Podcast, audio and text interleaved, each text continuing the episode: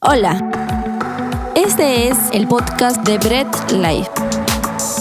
Ponte cómodo y deja que Dios te hable a través de cada mensaje. Claro que sí, estamos contentos porque es día que se lo entregamos y se lo dedicamos netamente a Dios. Ok, este es un día para la gloria de Dios, hermanos. Cada día de nuestras vidas, la realidad de las cosas es que cada día de nuestras vidas es para glorificar a Dios en todo lo que hacemos, en lo que comemos, en lo que bebemos, glorificamos a Dios.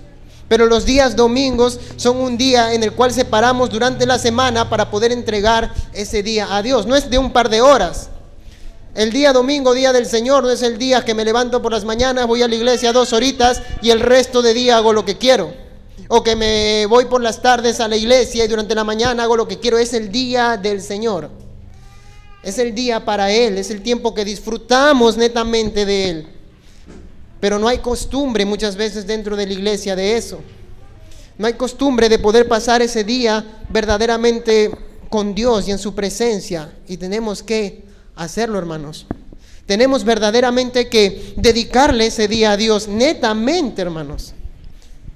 ¿Lo saben o no? Una lo sabe. ¿Lo saben o no, hermanos?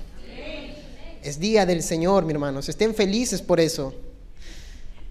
Cuando viene la fiesta de algún familiar, wow, los preparativos. Mano, el día sábado, cumpleaños de mi mamá, cumpleaños de mi papá, de mi abuelito, mi abuelita, mi tío, mi tía. Y los preparativos dentro de casa, ¿no?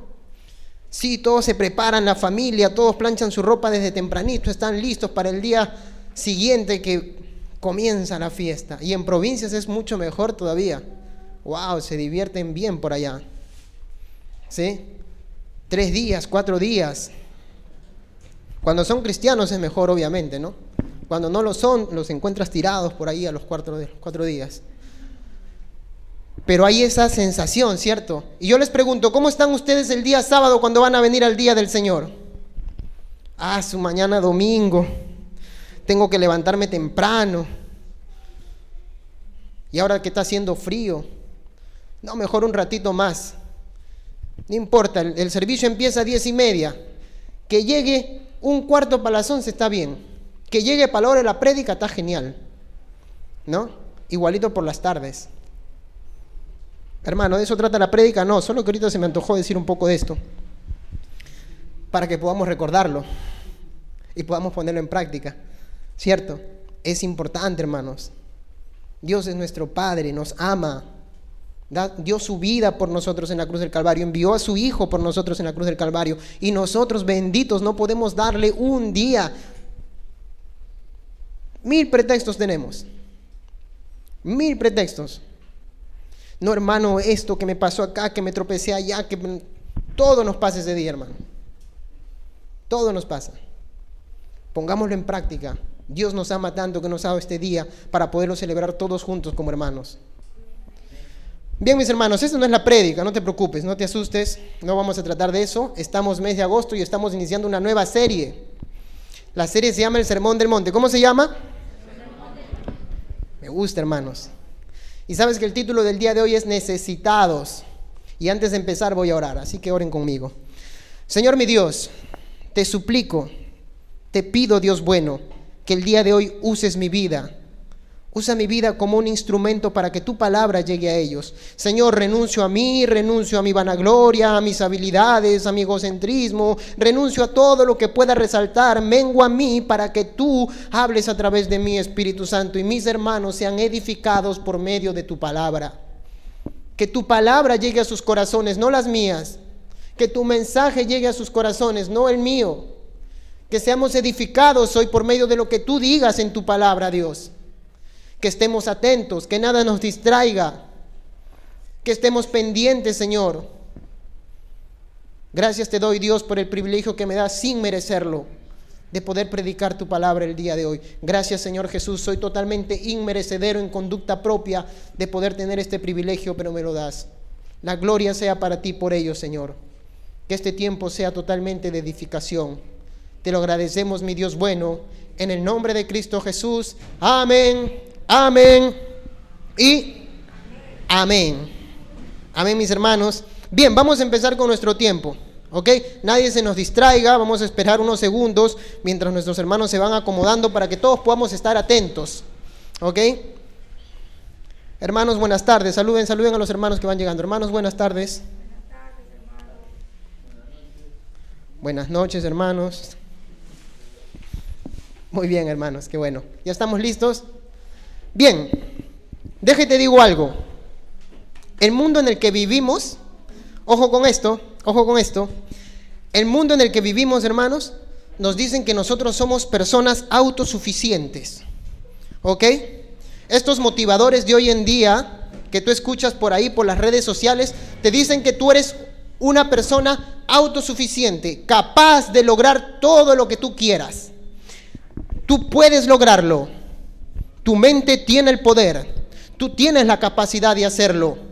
Tú eres constructor de tu propio destino. Tú eres conductor de tu propia vida y por eso se andan chocando, porque son conductores de su propia vida. Ustedes son conductores de su propia vida. Ustedes manejan, hermanos, son suficientemente hábiles para lograr todo lo que quieran en su vida. Y estos motivadores ganan plata dando esas clases de enseñanzas. Y, los, y las personas ahí que están escuchándolos y mirándolos dicen, wow, sí es cierto, yo lo puedo lograr, soy autosuficiente, en mí mismo puedo lograr todo, no necesito de nadie. Y cuando este pensamiento entra en la mente y en el corazón del hombre, el hombre se vuelve orgulloso y egocentrista. Sin darse cuenta, comienza a decir, verdaderamente no necesito de nadie. Y sabes que por esa razón te vas a encontrar con gente en la calle orgullosa, soberbia, que cree que no necesita de nadie, sino que todos los demás necesitan de él. Todo lo que yo tengo lo he logrado con mis esfuerzos. Yo mismo he logrado lo que tengo ahora.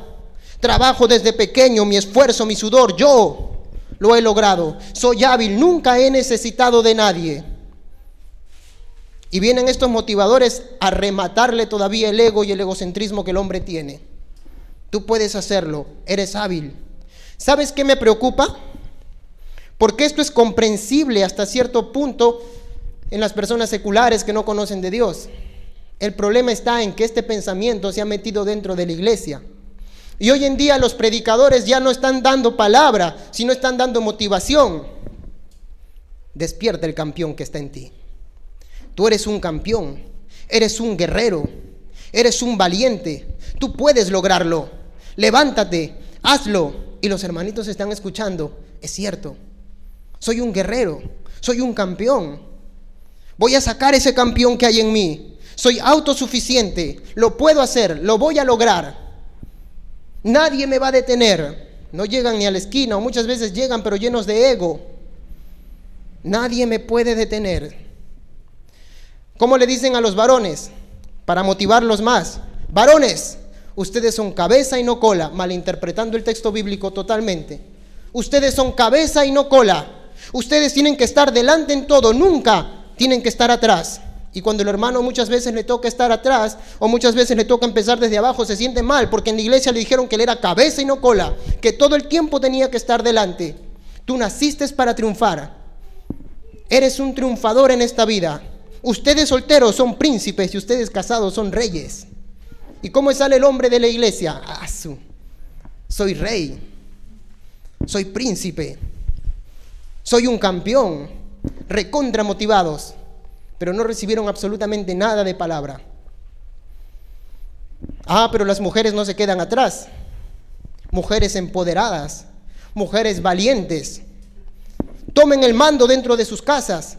Si el marido se pone bravo, coge la sartén, un sartenazo por la cabeza. ¿Y las mujeres cómo salen de las iglesias? Empoderadas, mujeres valientes, princesas, reinas. Esos son lo que son ustedes. Han nacido para triunfar. Salgan, tomen el mundo. Motivados. ¿Sabes qué pasa? Que cuando ese pensamiento entre en la mente y en el corazón del hombre, cuando ese pensamiento entre en la mente, en el corazón del varón y de la mujer, le cuesta someterse a la voluntad de Dios, porque ya se creen autosuficientes. Y en el caso de los varones le pasa lo mismo que a Saúl.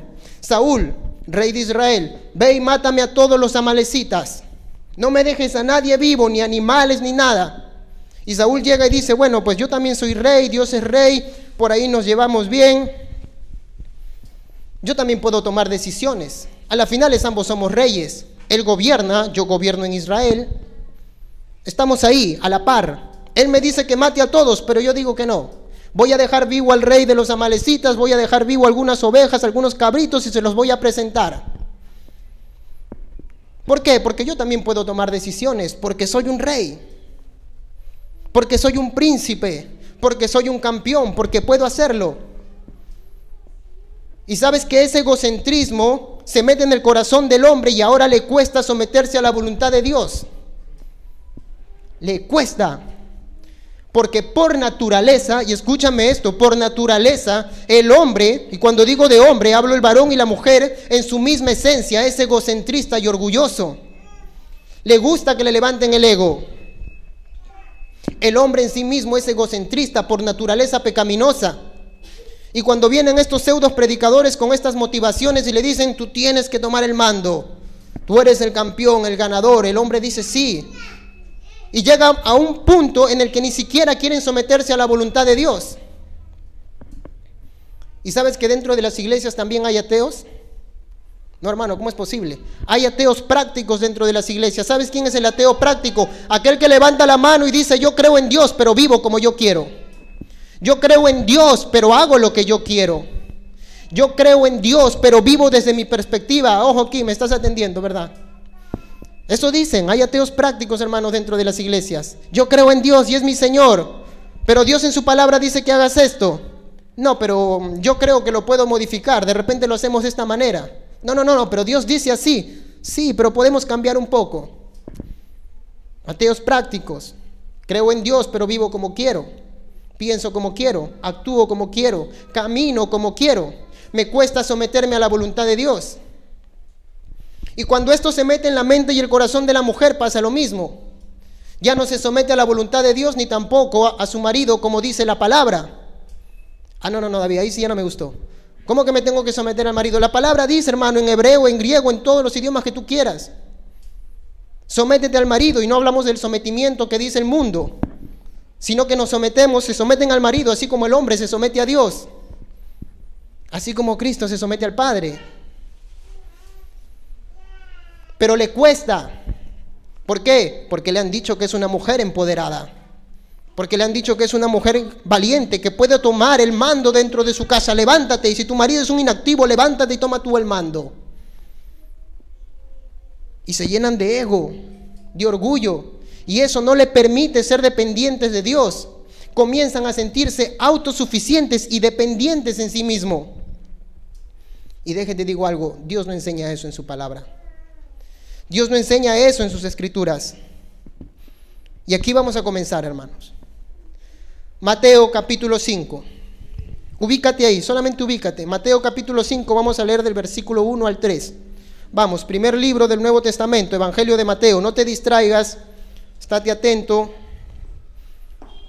Mateo capítulo 1. El primero que me diga, amén, aquí lo tengo, comenzamos con la lectura. Mateo capítulo 5. ¿Estamos ahí? Mateo capítulo 5, versículo 1. Bien, mis hermanos, te doy un poco de contexto. Vamos a empezar una nueva serie, ya ustedes saben, se llama el Sermón del Monte.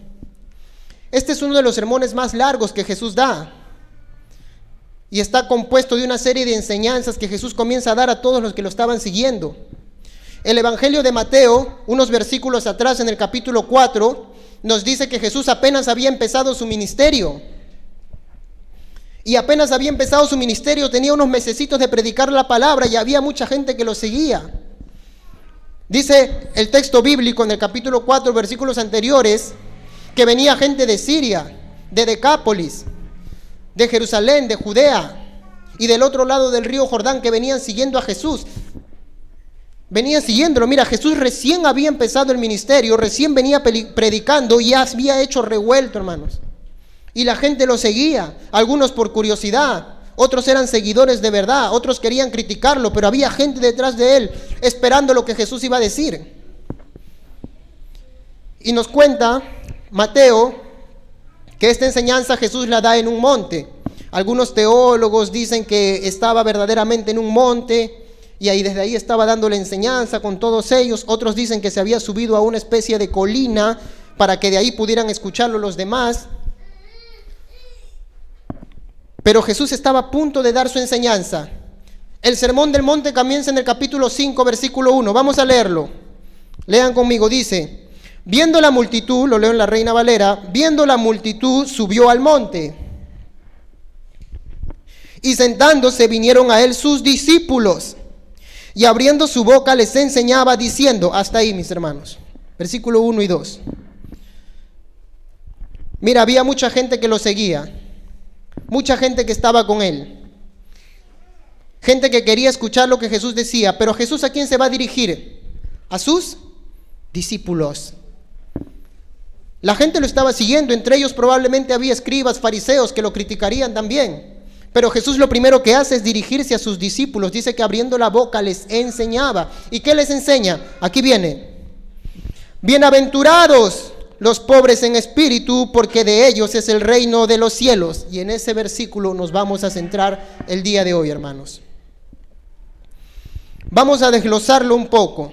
El, versículo bíblico dice, bienaventurados los pobres de espíritu, porque de ellos es el reino de los cielos. Ojo aquí.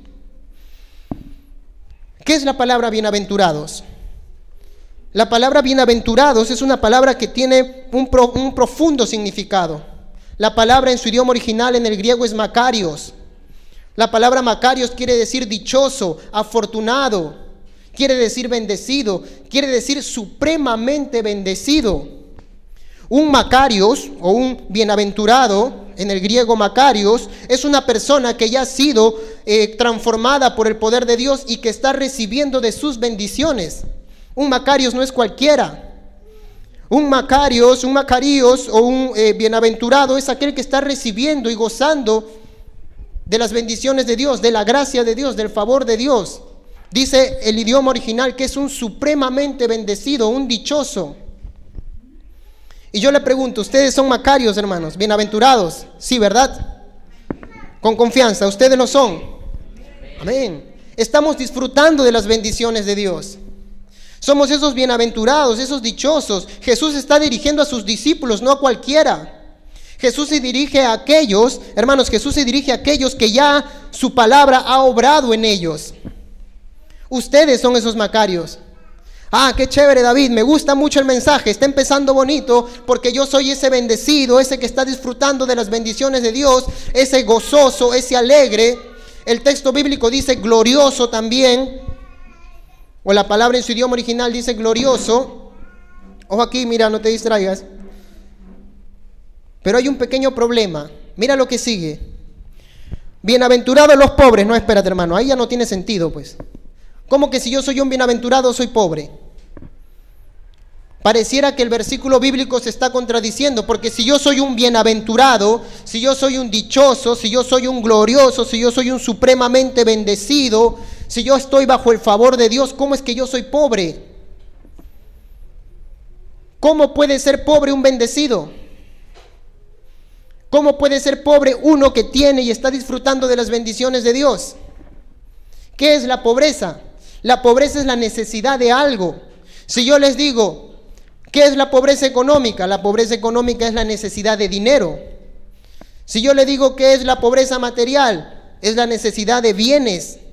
Necesito cosas en mi casa, necesito bienes. Si yo les hablo de una pobreza intelectual, es la necesidad de conocimiento. Y el versículo bíblico dice, bienaventurados los pobres de Hermanos, el pobre de espíritu, como lo he escuchado muchas veces en ciertos mensajes, algunos predicadores dicen que el pobre de espíritu es aquel que no cree en Dios, que está en el mundo, aquel que está apartado, aquel que no lee, que no ora la palabra, ese es un pobre de espíritu. Pero la verdad de las cosas es que el versículo bíblico no quiere dar a entender eso. El pobre de espíritu, hermano, es aquel que está reconociendo que tiene necesidades espirituales y necesita de Dios. El pobre de espíritu, hermanos, es aquel que sabe que su espíritu está vacío sin la presencia de Dios. El pobre de espíritu es aquel que necesita de las riquezas espirituales que Dios ofrece a su vida por medio de su palabra. El pobre de espíritu es el necesitado de Dios. Es el que sabe que tiene que venir a la Biblia porque necesita alimentarse de la palabra de Dios. Es el que sabe que tiene que orar porque necesita comunicarse con el Padre. El pobre de espíritu es el necesitado. Mi espíritu sin Dios está vacío. Mi espíritu sin Dios está muerto. Necesito de la presencia de Dios en mi vida diaria y continuamente. Necesito buscar de Él. Y ojo que no confundamos esto. Hay aquellos que piensan o que creen que se pueden justificar delante de Dios por lo que hacen o dejan de hacer. Hermano, por si acaso, te voy a decir algo. Yo todos los días leo la palabra. Yo todos los días oro. Una vez un hermano me preguntaba, hermano, ¿tú ayunas? Sí, yo ayuno. Pero yo ayuno tres veces a la semana. Wow, hermano, está muy bien. Hermano, ¿tú haces vigilia? Sí, sí, yo hago vigilias. Hermano, pero yo hago vigilias todos los viernes. Wow. El hermano era súper espiritual. Él se sentía súper espiritual, él estaba por encima de los demás.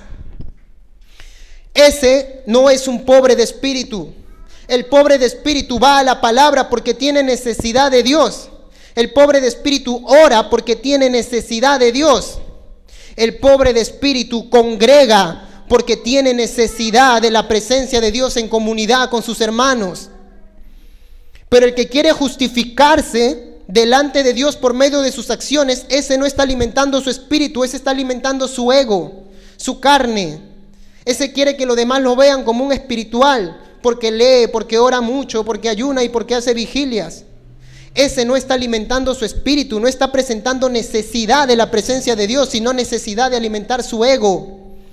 Él quiere mostrarse ante los demás como una persona mejor. Él quiere justificarse delante de Dios por lo que hace y deja de hacer. No ha entendido que Él es dependiente de Dios. Necesito de la presencia de Dios. No voy a hacer las cosas, no voy a leer y voy a orar para justificarme con Dios. Para que tú me entiendas mejor lo que te estoy diciendo, ven conmigo a Mateo, perdón, a, ven conmigo a Lucas, Lucas capítulo 18. Lucas capítulo 18, búscalo, Evangelio, avanzamos un poquito más. Mateo, Marcos y Lucas. Lucas capítulo 18, versículo 9, voy a leerlo del 9 al 14. Estoy en la Reina Valera, mira, con esta historia tú me vas a entender mucho mejor. Lucas 18, ¿lo tienes? ¿Te ubicaste? Lucas 18, 9. Voy a leer la historia, ¿estamos ahí? Dice, a unos que confiaban en sí mismos, ojo, ¿cómo, cómo empieza el texto bíblico? a unos que confiaban en sí mismos. ¿Ok? Léanlo conmigo, ¿eh? A unos que confiaban en sí mismos como justos y menospreciaban a los otros, dijo también esta parábola, dijo también esta parábola, Jesús va a hablar en parábolas. Dos hombres subieron al templo a orar. Uno era fariseo y el otro publicano. El fariseo puesto en pie oraba consigo mismo de esta manera. Dios, te doy gracias porque no soy como los otros hombres, ladrones, injustos, adúlteros, ni aun como este publicano. Ayuno dos veces a la semana, doy diezmos de todo lo que gano. Mas el publicano, estando lejos, no quería ni aun alzar los ojos al cielo, sino que se golpeaba el pecho diciendo, Dios, sé propicio a mí, pecador. Os digo, que éste descendió a su casa justificado antes que el otro, porque cualquiera que se enaltece será humillado y el que se humilla será enaltecido. Hermanos, qué profundo, ¿sabes por qué? Te voy a decir algo. Habían dos hombres, y te narro la historia, habían dos hombres, uno era publicano, el publicano es el hombre odiado de la época, es el que trabajaba para el imperio romano cobrando impuestos a sus propios compatriotas, los judíos. Los judíos mismos lo odiaban, eran mal vistos como un pecador. Y el fariseo era el religioso de la época. Y el fariseo señalaba por encima del hombro a los demás, miraba por encima del hombro a los demás. Por si acaso yo ayuno, por si acaso yo oro, por si acaso yo doy mis diezmos, por si acaso, ¿ah? yo estoy haciendo todas las cosas como a Dios le agrada. En una iglesia X escuché una vez a un pseudo predicador que decía que cuando tú das tus diezmos, Dios te está tomando tu foto. Y tú estás así dando tus diezmos y Dios te toma tu foto para que veas que estás haciendo bien. Y algunos hermanitos iban a dar su diezmo y miraban arriba para ver si Dios le tomaba la foto verdaderamente. ¿Por qué? Porque pensaban que por medio de eso Dios se justificaban delante de Dios. Mira Dios, acá está mi sobre y mira el de mi hermano, el mío está más grueso. estoy mejor delante de ti por lo que estoy haciendo, porque yo doy más y el otro da menos, porque yo hago más y el otro hace menos. Aquí no se trata de lo que hagas o dejes de hacer, porque tú no eres justificado por tus obras, eres justificado por la obra de Jesucristo. Pero el publicano, a diferencia del fariseo, sabía que tenía necesidad de Dios. Soy un vil pecador y tengo necesidad de ti. Mas el fariseo no, hermanos. El fariseo dice, no, yo estoy bien, tranquilo Dios, no te preocupes, mira al que está atrás. Ese es un pecadorzazo. Y parece muchos hermanos dentro de la iglesia, no, oye, el hermano, mira, qué pecadora. No, no, no, por si acaso yo, igual que el hermano, no, hermanos, yo no. Yo oro, yo, ayuno, yo ayuno, yo voy a la iglesia. No, no, no, ese hermanito no es un vil pecador. Yo no soy diferente, de mí la gente habla bien, de mí la gente se expresa bien. Soy diferente, hermanos. Fariseos, religiosos, orgullosos, egocentristas. Pero el publicano reconocía su condición pecaminosa. Soy tan pecador como mi hermano y tengo que tener misericordia de él porque también es un pecador. Y si yo veo que está por mal camino, entonces lo voy a ayudar, no me voy a elevar yo. Y el publicano miraba hacia atrás. Perdón, el fariseo miraba hacia atrás, Señor, no soy como este, ¿ah? Míralo este de acá. Yo no, soy diferente, soy distinto. Egocentrismo. No tiene necesidad de Dios. Cree que se puede justificar delante de Dios por lo que Él hace. El profeta Jeremías dice que nuestras obras son como trapos de inmundicia como trapo de mujer menstruante, no sirven para nada. Disculpa mi hermano, pero tus obras no sirven para nada. Las obras de Jesucristo es la que te justifica a ti. Por eso tú y yo tenemos necesidad de Cristo y de su obra. No por lo que haces o dejas de hacer, sino por lo que Cristo hizo, porque el Evangelio no se trata de ti, se trata de Cristo. No se trata de lo que el hermano David hace, Wow, el hermano David, cómo ora, cómo predica, cómo lee la palabra. Necesito ser justificado por la obra de Cristo. Él es el centro del Evangelio, no yo, no tú. Entonces no te puedes sentir superior y por encima de los demás, de tu hermano que está equivocado, de tu hermano que está fallando. No seas religioso. Nos convertimos en fariseos del siglo XXI cuando nos comportamos de esa manera. El pobre de espíritu es aquel que sabe que tiene necesidad de Dios porque sus obras son miserables delante de los ojos de Dios. Nunca vas a llegar a alcanzar los estándares que Dios te, te pone por medio de su palabra. Nunca, hermanos, porque hasta el día de hoy yo les pregunto, solamente hasta esta hora, ¿quién de los que está aquí puede levantar la mano y decir, por si acaso, hasta este momento yo no he pecado? No sé qué hora es exactamente, pero hasta esta hora yo no he pecado. ¿Quién puede levantar la mano y decir eso? Ninguno de nosotros, hermano, ni siquiera que estoy yo predicando acá al frente. En algo les puedo ganar a ustedes, y es que tal vez soy más pecador que cada uno de ustedes. En eso sí les puedo ganar. Tengo más fallas y errores, probablemente que cualquiera de los que está sentado ahí. Y es que no somos justificados por lo que hacemos y dejamos de hacer. David, entonces vivimos como queremos. No, porque cuando tú entiendes eso, tú buscas a Dios, porque lo necesitas. Y lo necesitas para vivir como a Él le agrada. El pobre de espíritu reconoce su necesidad de Dios. El pobre de espíritu no va a leer y a orar para justificarse con Dios, va a leer y a orar porque necesita alimentarse de su palabra. Dios necesito que me hables. Yo escucho a muchos hermanos que continuamente me dicen, David, el Señor me ha hablado. ¿Así? Sí, David, el Señor me ha hablado. ¿Has leído la palabra el día de hoy? No, hermano, hace como tres días que no leo la palabra. ¿Y cómo te ha hablado el Señor? Si Dios habla por medio de su palabra. No, es que yo he sentido en mi corazón. A veces sientes lo que te conviene. Sentimos lo que queremos sentir, lo que deseamos dentro de nosotros. Eso sentimos que Dios nos habla. Dios me ha dicho. Dios me ha hablado, ni Jeremías, hermano, le hablaba tanto Dios como a muchos hermanos hoy en día. Ni a los profetas de ese siglo les hablaba, les hablaba Dios tanto como hoy en día les habla tanto a los hermanos, sin leer la palabra. Dios habla por medio de su palabra. Por eso vamos a la palabra de Dios, porque tengo necesidad de que Él me hable. Por eso converso con Dios, porque tengo necesidad que Él me escuche. El pobre de espíritu reconoce su necesidad de Dios.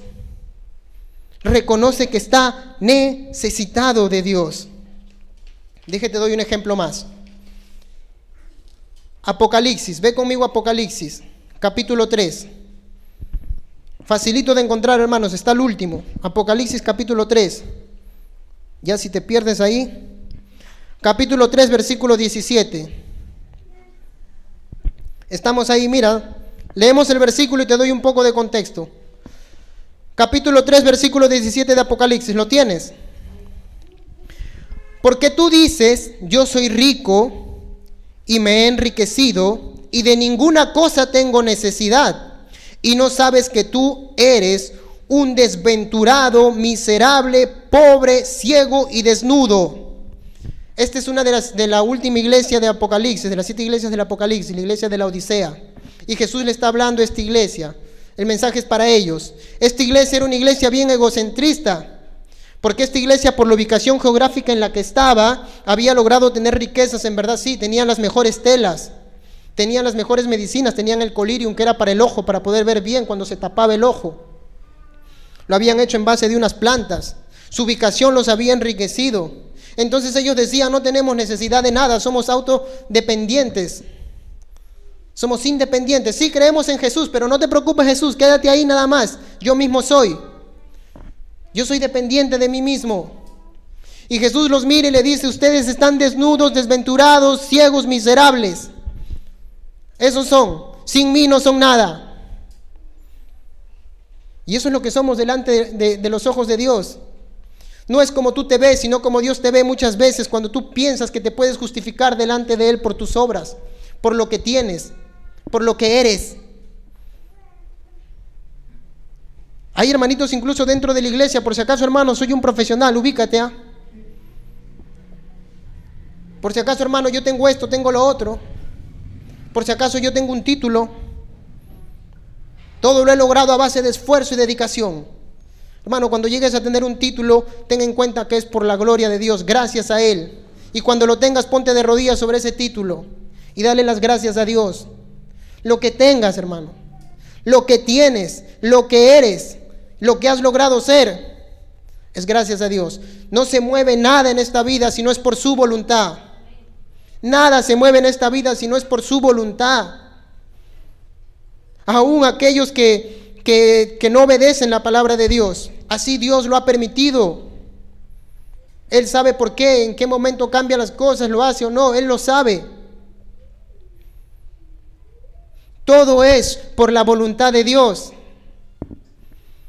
Y el pobre de espíritu reconoce eso. El pobre de espíritu no se justifica por lo que hace o deja de hacer. Hermanos, como pobre de espíritu vemos la obra de Cristo como la única que nos puede justificar. El Evangelio es eso. El centro del mensaje es eso.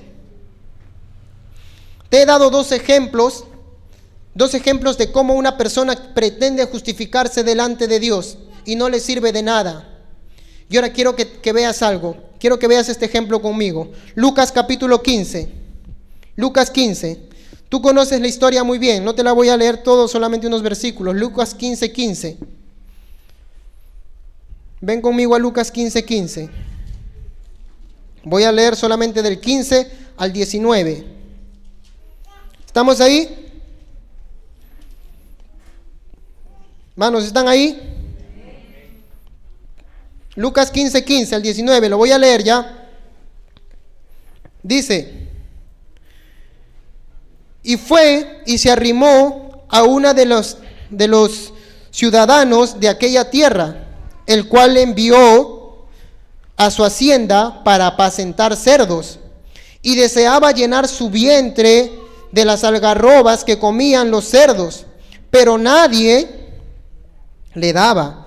Y volviendo en sí, dijo, ¿cuántos jornaleros en casa de mi padre tienen abundancia de pan? Y yo aquí perezco de hambre. Me levantaré e iré a mi padre y le diré, Padre, he pecado contra, contra ti, contra el cielo, contra el cielo y contra ti. Ya no soy digno de ser llamado tu hijo. Hazme como a uno de tus jornaleros. ¿Cómo se llama esta historia? La parábola del hijo pródigo. Toda la historia nos cuenta de que este hombre que se apartó era hijo. Ojo con esto. Era hijo. ¿Qué era? Hijo, hermanos. No era bastardo. No era un hombre que no era reconocido. Era hijo, como ustedes lo son. ¿Y sabes qué pasa con los hijos, hermanos? Los hijos de Dios pueden estar apartados, pero reconocen que tienen necesidad de Dios.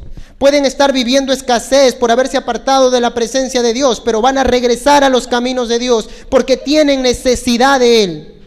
El hijo pródigo, ojo, hijo, nunca dejó de ser hijo, él era hijo, él se acercó, se alejó de Dios, se apartó del Padre y comenzó a vivir escasez porque apartado de Dios nada podemos hacer.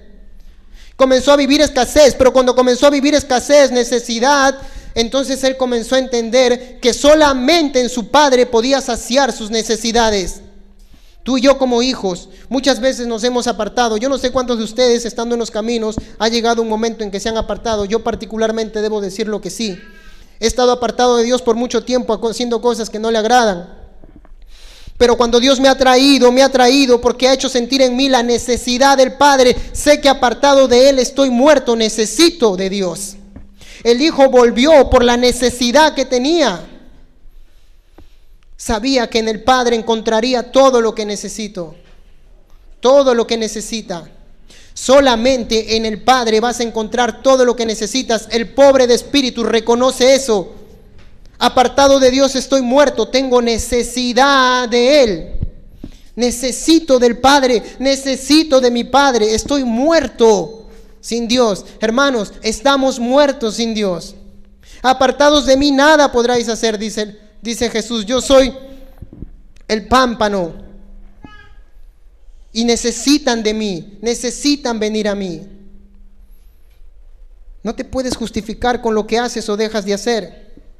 Necesitas del Padre, hermano. Necesitamos de su presencia, necesitamos de Él continuamente. Mira, busca conmigo Primera de Samuel. Vamos terminando ya, no te preocupes. Primera de Samuel. Primera de Samuel capítulo 17. Busca Primera de Samuel capítulo 17.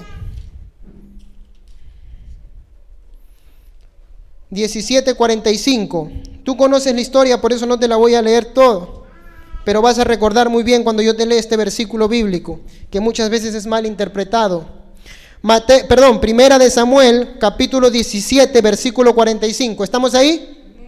Bien, lo leo y dice, entonces dijo David al filisteo, tú vienes a mí con espada, lanza y jabalina, mas yo vengo a ti en el nombre de Jehová de los ejércitos, el Dios de los escuadrones de Israel, a quien tú has provocado. ¿Sabes qué está pasando aquí? Mira, déjate explico algo. A mí me llama mucho la atención porque este versículo muchas veces lo utilizan para decirles a los hermanos, para motivarlos. Así como David mató su gigante, tú puedes matar tu gigante económico. Tú puedes matar tu problema.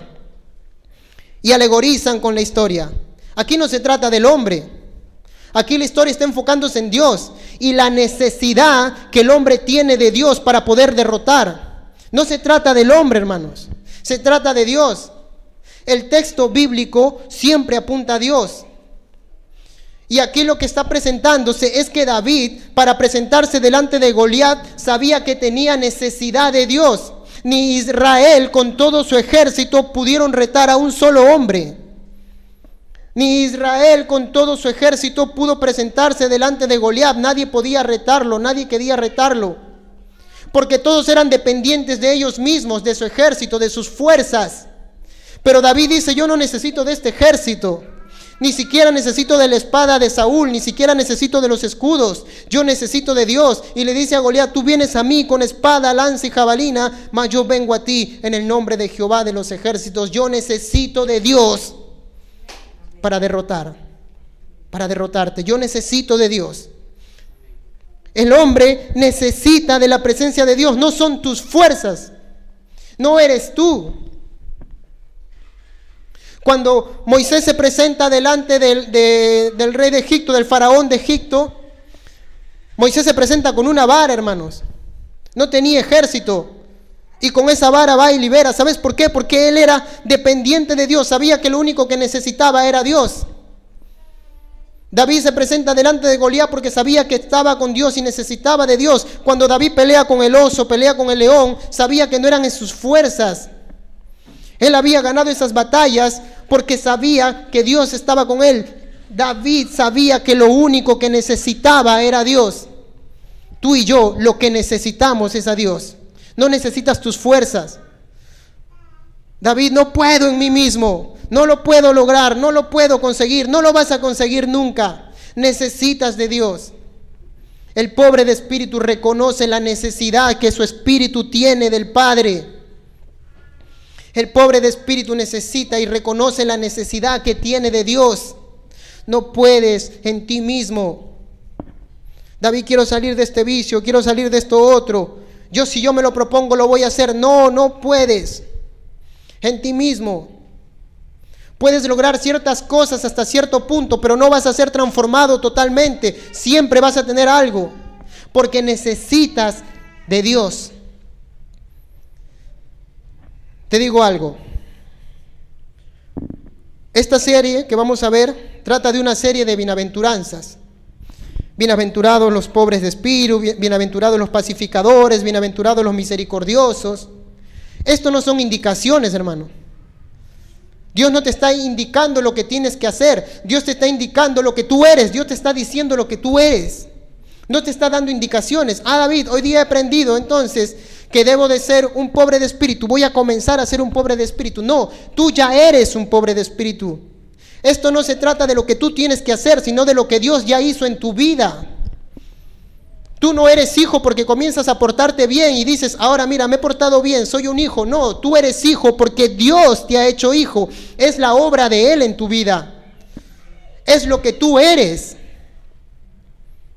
No es lo que tú quieres ser, es lo que tú eres, porque Dios te ha llamado a ser hijo, porque Dios te ha llamado a ser un pacificador, porque Dios te ha llamado a ser un misericordioso, porque Dios te ha llamado, te ha puesto y te ha hecho la esencia de pobre de espíritu. Ahora comienza a vivir como lo que eres. Eso es diferente. ¿Sabes por qué? Porque en uno me enfoca a mí. Ahora voy a comenzar a ser. No es lo que eres, es lo que Dios te ha mandado a hacer. Por eso las bienaventuranzas no son indicaciones de lo que tienes que hacer, sino de lo que ya eres en Cristo, la obra de Cristo hecho en ti. Cuando Jesús se dirige empezando el sermón del monte, ¿a quiénes se dirige? A sus discípulos, a los macarios, los bienaventurados, aquellos en los cuales ya había hecho su obra. Es la obra del Padre en tu vida. Y tú y yo necesitamos de ese Padre. Y tú y yo necesitamos de esa obra. Entonces no es lo que yo quiero ser, es lo que Dios ya me mandó a hacer. Yo lo que único que me toca hacer es reconocer que soy un pobre de espíritu y comenzar a vivir como un pobre de espíritu. Mi hermano, Dios te ha justificado. Voy a comenzar a actuar bien para que Dios me justifique. No, Dios ya te ha justificado. Comienza a vivir como una persona justa. Mi hermano, Dios ya te ha santificado. Voy a comenzar a practicar, a vivir como una persona santa para que Dios me vea. No, ya eres santificado. Vive como una persona santa. Ya eres redimido. Vive como un redimido. Ya eres un pobre de espíritu. Vive como pobre de espíritu y el pobre de espíritu vive reconociendo que día a día necesita de Dios. Día a día. Todos los días de mi vida. No puedo un solo día estar sin la presencia de Dios. ¿Me estás entendiendo? No puedes. Necesitas de Dios. Este dominguito que viene, ya me estoy programando. Voy a faltar. Tengo un paseo familiar.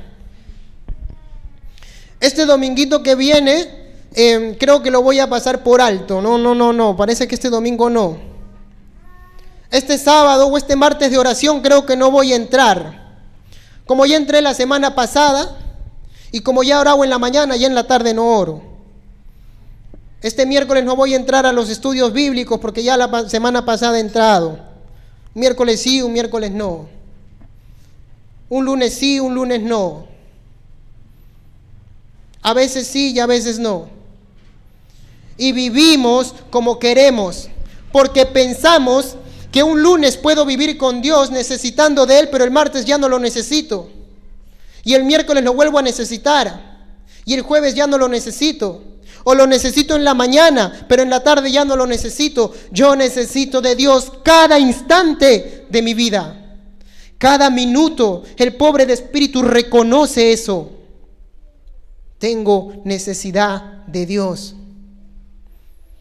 Tengo necesidad de su presencia. Ayúdame, Señor, a vivir así. Yo no sé si tú me has escuchado, me has entendido. De todos los que estamos aquí, no sé cuántos habrán escuchado con entendimiento, en cuánto se quedará esa palabra en su corazón, cuántos saldrán de aquí y se olvidarán, cuántos mañana se levantarán por la mañana y lo primero que harán es pensar en lo que van a hacer, pero no presentarse delante de Dios en oración.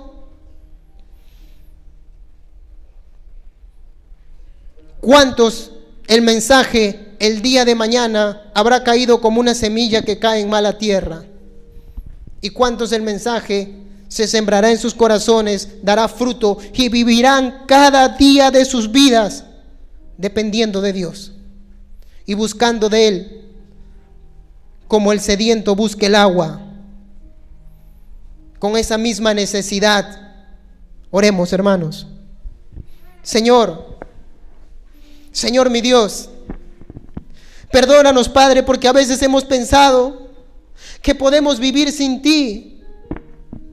Perdónanos Padre porque a veces hemos pensado que podemos hacer las cosas sin ti. Pasamos por alto.